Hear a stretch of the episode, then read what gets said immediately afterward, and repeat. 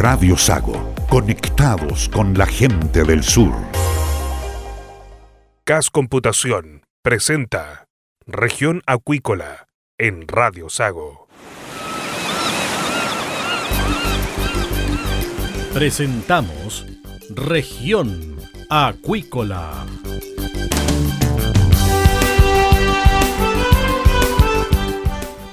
Escuche desde ahora todas las novedades de las principales actividades económicas de la región de los lagos y con las voces de sus protagonistas. Región Acuícola. Estos son nuestros titulares. Fue firmado el esperado protocolo entre la industria del salmón y el sector público en la región de Aysén. En Chiloé, la Armada incautó productos del mar bajo la talla en la comuna de Chonchi. Acu Market confirmó a nuevo gerente comercial. Se inició la veda de la merluza y las autoridades llamaron a la ciudadanía para sumarse a este periodo de cautela del recurso. Hoy en Región Acuícola, de este y de otros temas hablamos con el director regional de Cerna Pesca, Eduardo Aguilera. Región Acuícola es un programa producido por Radio Sago de Puerto Montt, 96.5 FM, y transmitido a través de la red informativa del sur, integrada por Radio Gratísima FM en Puerto Varas y Radio Nahuel FM en Ancud, Castro, Chonchi, Keilen, Achao y Quellón, en la isla grande de Chiloé. En Puerto Montt y durante más de 25 años, CAS ha acompañado el crecimiento de la industria acuícola. Confíe en CAS el desarrollo tecnológico de su empresa. Podemos asesorarle en sus proyectos, adquisiciones y procesos e incluso administrar al 100% el área TI de su empresa, independiente de su tamaño. Además, tenemos soporte especializado en materia de conectividad, almacenamiento y seguridad y el mejor servicio técnico. Ocúpese de su negocio y deje que los expertos se preocupen de la plataforma tecnológica. Contáctese con CAS en nuestras oficinas en Egaña 212 Puerto Montt. Fono 652-564300 o en nuestro email ventas.cas.cl o en nuestra web www.cas.cl. CAS, todo lo que necesitas en un solo lugar. Estás escuchando Región Acuícola.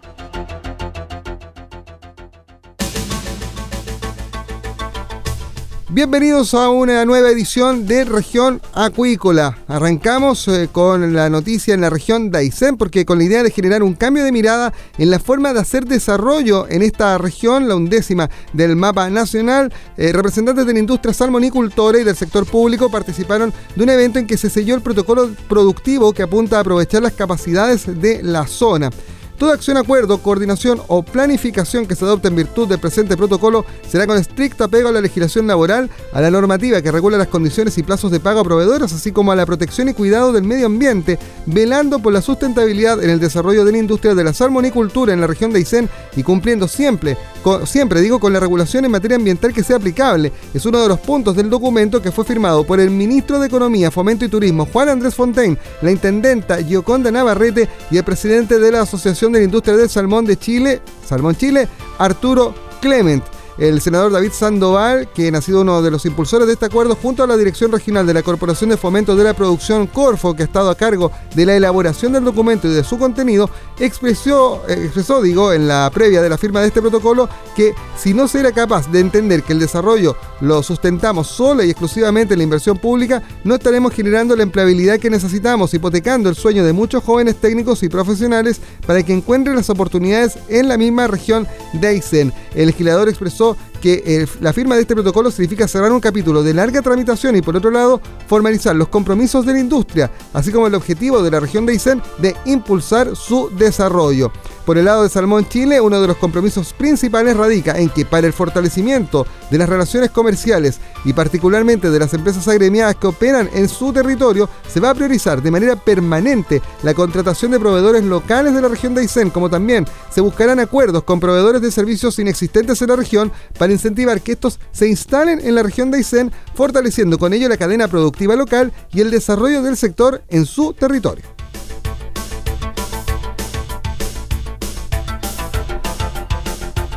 En agosto paremos el Merluceo. Ese es el nombre que recibe la campaña de difusión liderada por el Servicio Nacional de Pesca y Acuicultura para respetar la veda de la merluza austral que comenzó el 1 de agosto y se extenderá hasta el 31 del mismo mes.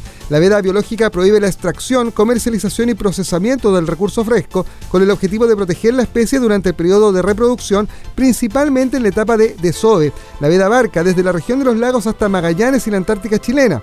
Las autoridades encabezadas por el Ceremi de Economía fueron hasta el mercado municipal de Puerto Montt, en la zona de Presidente Ibáñez, para dar inicio a la campaña de difusión de la veda de la melusa austral y de este modo hacer un llamado a la comunidad y a los locatarios para que respeten este periodo.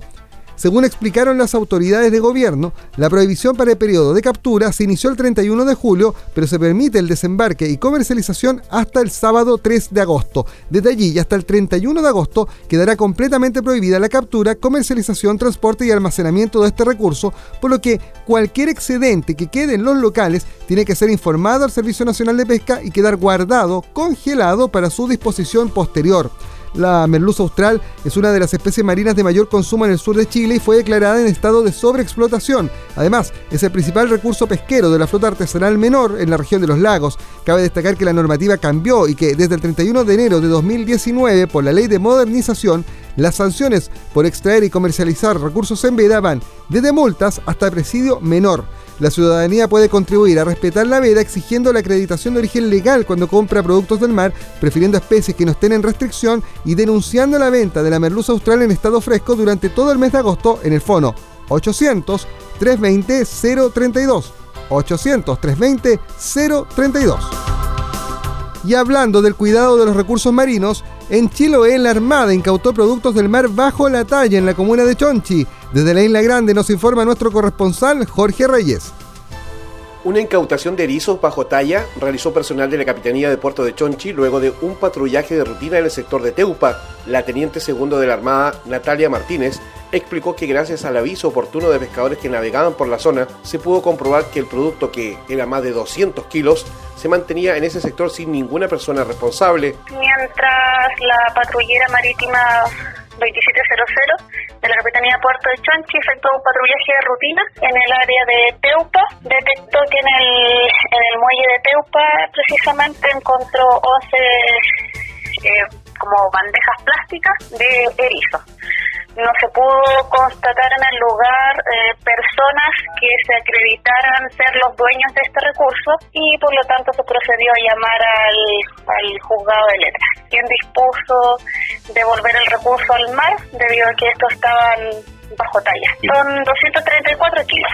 Martínez sostuvo que el personal certificó posteriormente que el producto estaba desde la madrugada al interior de bandejas preparadas para su transporte. Había un, una lancha en el sector y eh, fueron los que indicaron que esas bandejas estaban ahí, desde la madrugada, pero que no habían divisado ningún nada nada en especial. infracciones que están de acuerdo a la ley de pesca. Cabe mencionar que en todo Chiloé las capitanías de puerto desarrollan constante patrullaje con el fin de impedir que productos del mar sean comercializados bajo talla. Gracias Jorge. Seguimos eh, con las noticias eh, regionales en región acuícola.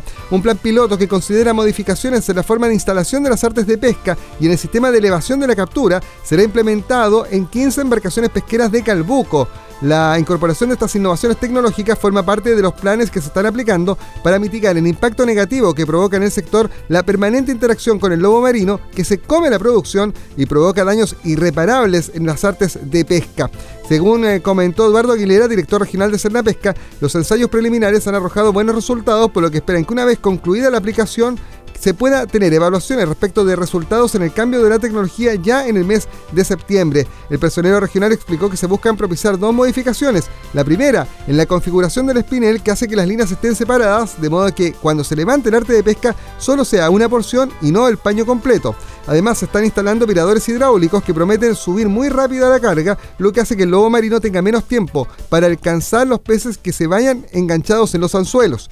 Aguilera mencionó que este ensayo es complementario a las pruebas preliminares que impulsa su pesca con equipos de ultrasonido para alejar a los lobos marinos de las operaciones de los pescadores artesanales. Y la empresa Fry Rederi, ubicada en Freya, en el condado de Trøndelag de Noruega, aseguró que construirá el mayor wellboat que se haya conocido. Así lo indicaron al sitio web Salmon Business el director ejecutivo de Fry Rederi, Elga Hessa, quien detalló que la compañía naval turca Sefin Shipyard ya recibió el contrato para fabricar esta embarcación, lo cual fue confirmado por el astillero. Con 83,7 metros de largo y 23 metros de ancho, el nuevo wellboat de Fry Rederi tendrá espacio para 7.450 metros cúbicos de agua en sus estanques para peces y está previsto que sea entregado a mediados del año 2021 entrando en un acuerdo de flete con una productora de salmones noruega. Y la empresa Salmones Blue Mar fue considerada como la mejor pagadora del rubro salmonicultor en una nueva versión del ranking de pagadores al segundo trimestre de 2019 que dio a conocer la Bolsa de Productos y la Asociación de Emprendedores de Chile, ASECH, revelando información sobre los plazos de cancelación de compromisos financieros de las grandes compañías con sus proveedores PYME y de manera de incentivar un financiamiento sustentable e impulsar certezas en los procesos de cumplimiento de acuerdo con la nueva ley de pronto pago. La nota alcanzada por Salmones Blumar llegó eh, a 95 de 100 puntos, muy por encima del promedio sectorial que llega a 71,9 puntos, lo que implica procesos que demoran 43 días en promedio a nivel de la industria nacional, con una facilidad de cancelación de sus compromisos financieros que alcanzó al 100%. El informe destaca además que grandes pagadores como Blumar han comenzado a asumir compromisos adicionales con sus proveedores, permitiéndoles acceder a menores plazos y tasas de descuento a través de transacción de sus facturas en la bolsa de productos. Para el caso de empresas pagadoras del tamaño de Salmones Blumar que cumplen con el requisito de suscribir con la bolsa de productos su protocolo formal de operación, sus puntajes en el ítem facilidad de confirmación son los máximos, influyendo positivamente en sus indicadores globales. Y la empresa importadora YouFish fue informada por su proveedor en Noruega de que se detectó listeria en una muestra de salmón atlántico fresco desde un lote producido el 25 de julio pasado.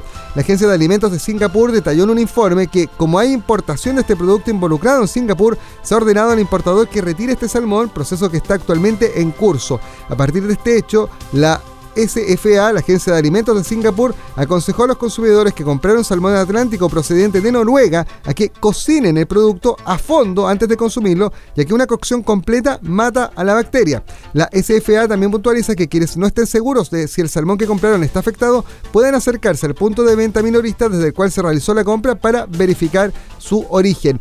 La listeria puede causar la enfermedad bacteriana listeriosis, en, en que las bacterias se transmiten por el consumo de alimentos contaminados, pero no de persona a persona. Quienes consumen alimentos contaminados con listeria pueden desarrollar una enfermedad relacionada, pero también pueden no poder desarrollarla, según detalló la SFA.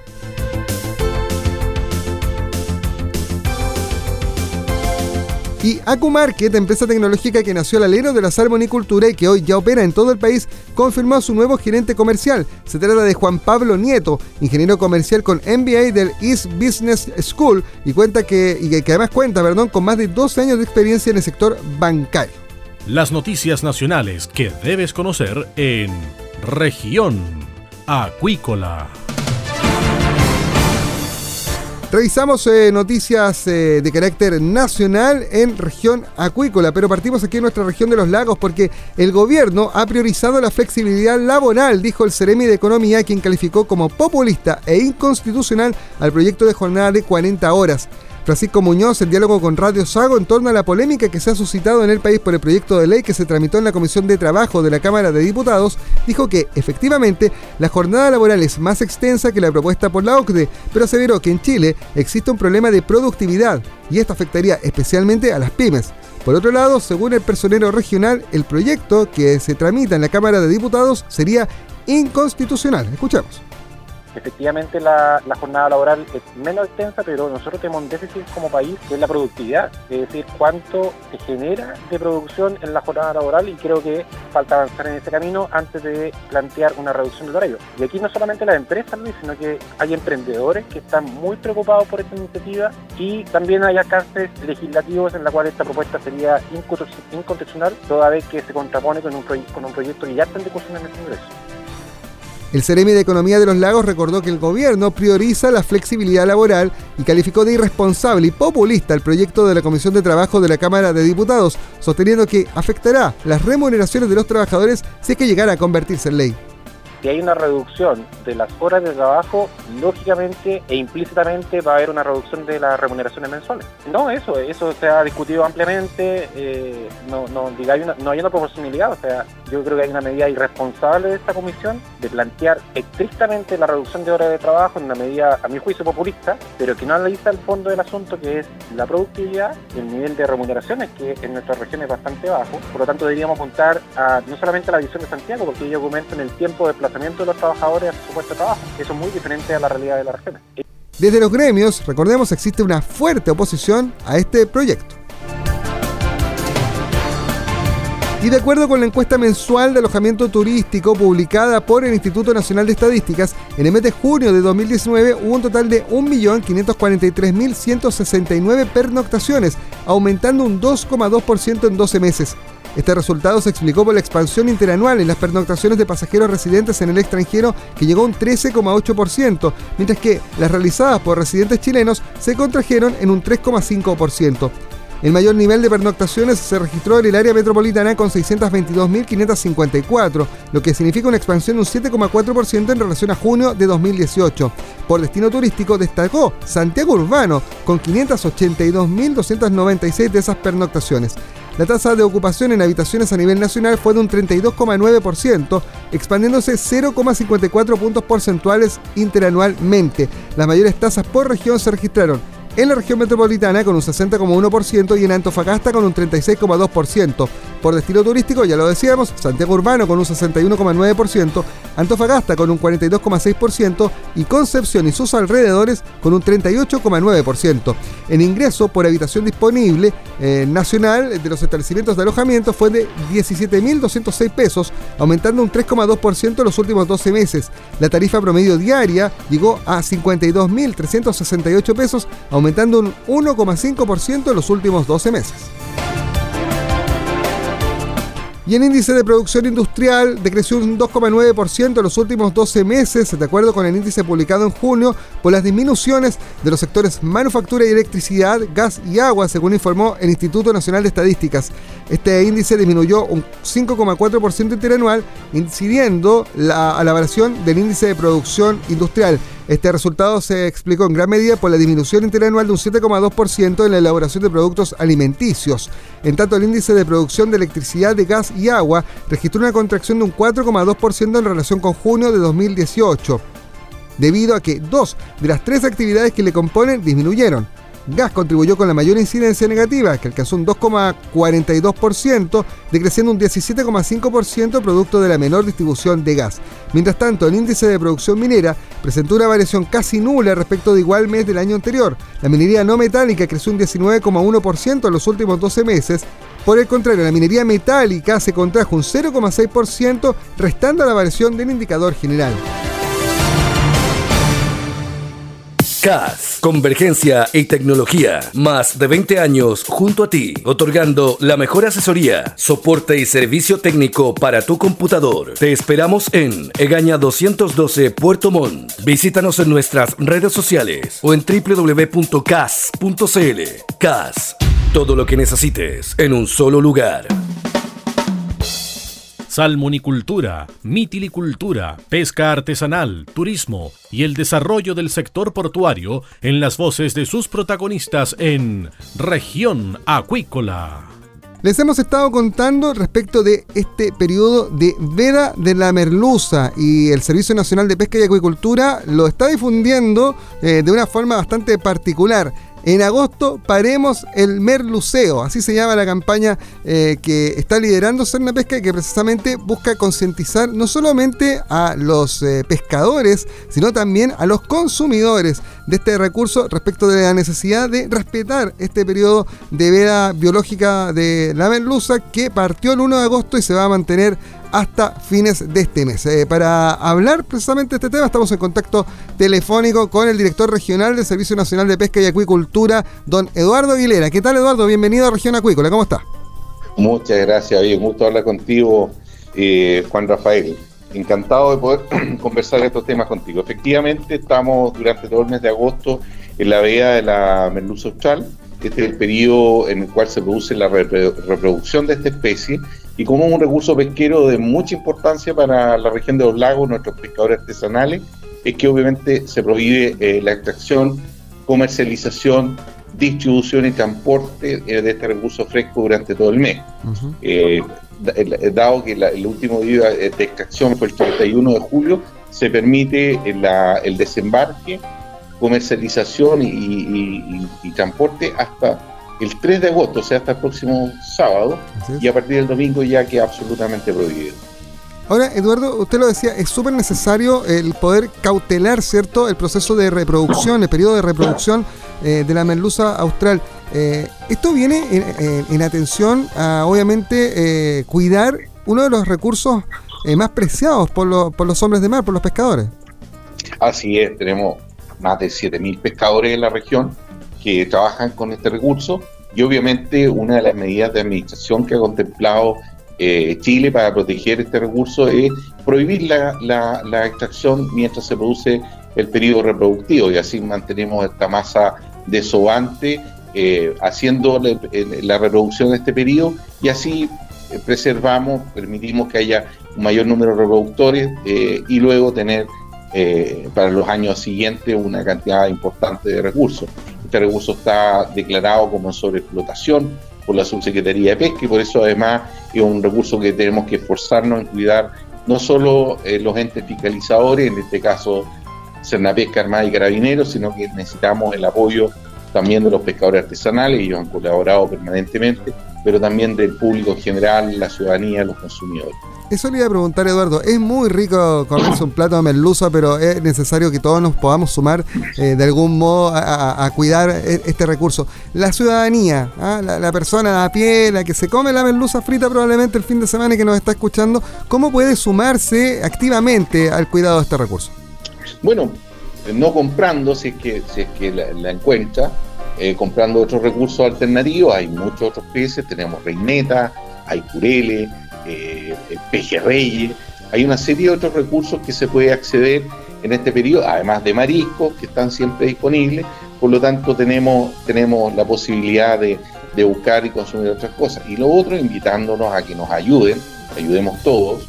Eh, tenemos una línea 800, que es la 800-820-032, que funciona las 24 horas del día, de lunes a domingo, donde podemos recibir denuncias que pueden ser anónimas y que nos ayudan a nosotros a coordinar la fiscalización y poder detectar a quienes realizan estas actividades de pesca ilegal. Estamos conversando en región acuícola con el director regional de Cerna Pesca, Eduardo Aguilera. Eduardo, en otro, en otro tema, hemos estado pendientes de la situación del lobo marino. Ya sabemos cómo sufren nuestros amigos pescadores artesanales acá en, el sur de Chile. Ha crecido la, población de lobos marinos, es una, realidad estadística que, lo, lo, validan varias investigaciones. Eh, pero, pero el tema es cómo se comportan frente al trabajo de los pescadores. Y en Calbuco se está desarrollando o, va a iniciar el proceso ya de, implementación eh, un trabajo con precisamente un grupo de pescadores que busca eh, introducir tecnología, ¿no? Introducir mecanismos de apoyo a la labor propia que hacen los pescadores y que busca probablemente hacerles convivir de mejor forma, salvar su producción frente al ataque de los lobos.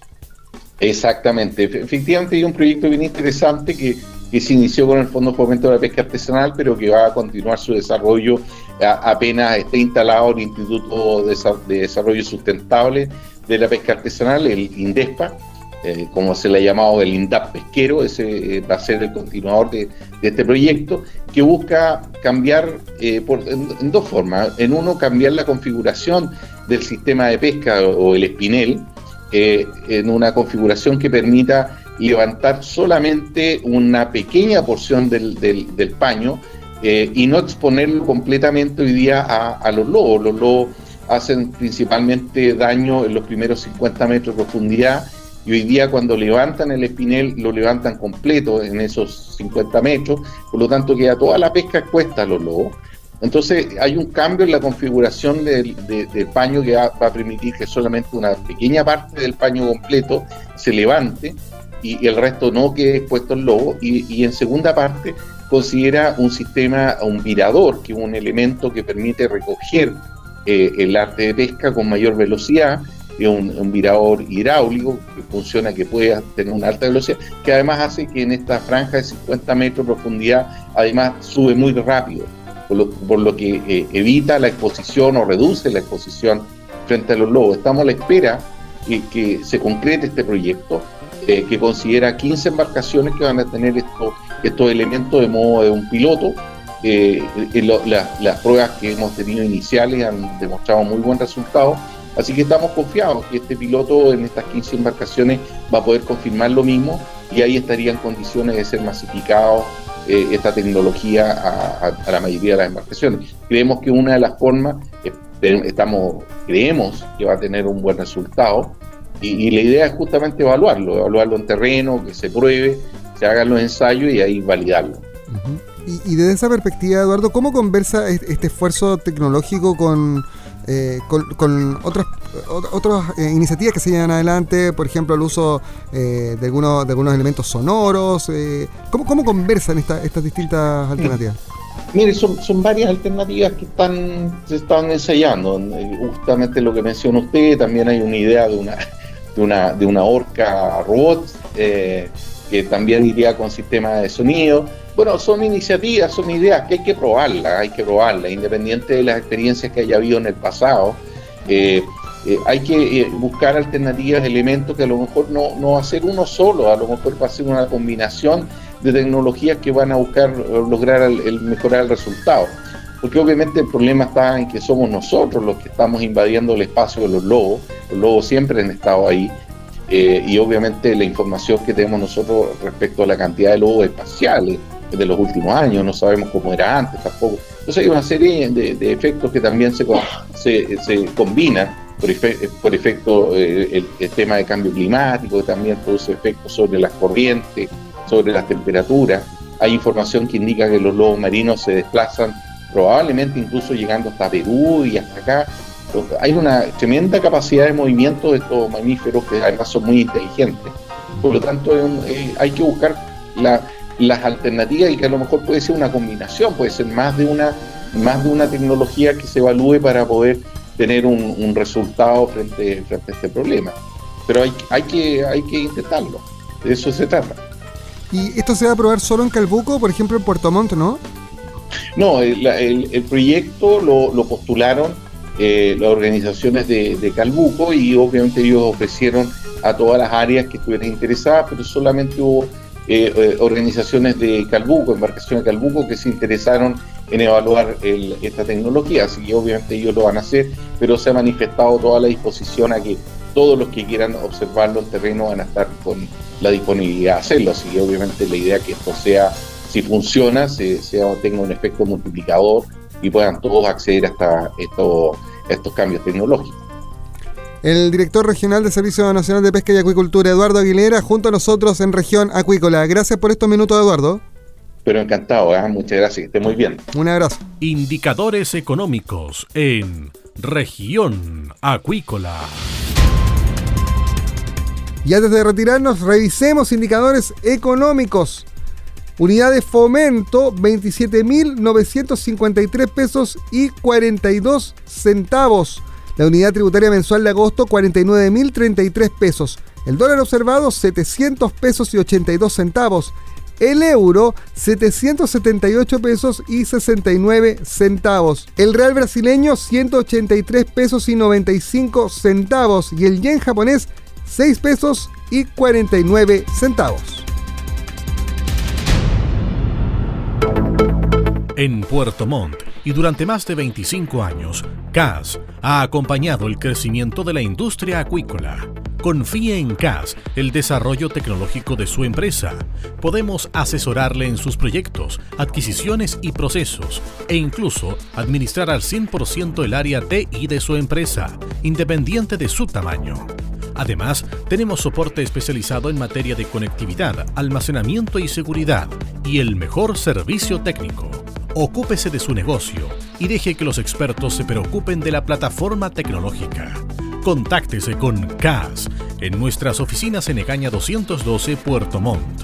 Fono 652-564300 o en nuestro email ventas.cas.cl o en nuestra web www.cas.cl. CAS, todo lo que necesitas en un solo lugar. Cerramos de esta forma la presente edición de Región Acuícola. Como siempre les dejamos invitados a que sigan en nuestra sintonía, pendientes obviamente de nuestros programas también en nuestra plataforma electrónica en www.radiosago.cl, y nuestros podcasts en Spotify y por supuesto a que estén atentos a las redes sociales de Radio Sago en cualquier momento. La noticia de último minuto en materia acuícola. Hasta pronto. CAS Computación presentó Región Acuícola. Hemos presentado Región Acuícola. El acontecer de las actividades económicas que dan vida a la región de los lagos y las voces de sus protagonistas en el más completo resumen noticioso. Región Acuícola es un programa producido por Radio Sago de Puerto Montt 96.5 FM y transmitido a través de la red informativa del sur, integrada por Radio Gratísima FM en Puerto Varas y Radio Nahuel FM en Ancud, Castro, Chonchi, Keilen, Achao y Quellón, en la isla grande de Chiloé. Portal informativo www.radiosago.cl Fanpage Radio Sago Twitter arroba Radio Sago y en el aire FM 96.5 Puerto Montt, Osorno 94.5 FM y CD 780. Complejo Radial Sago, una plataforma multimedia para ti.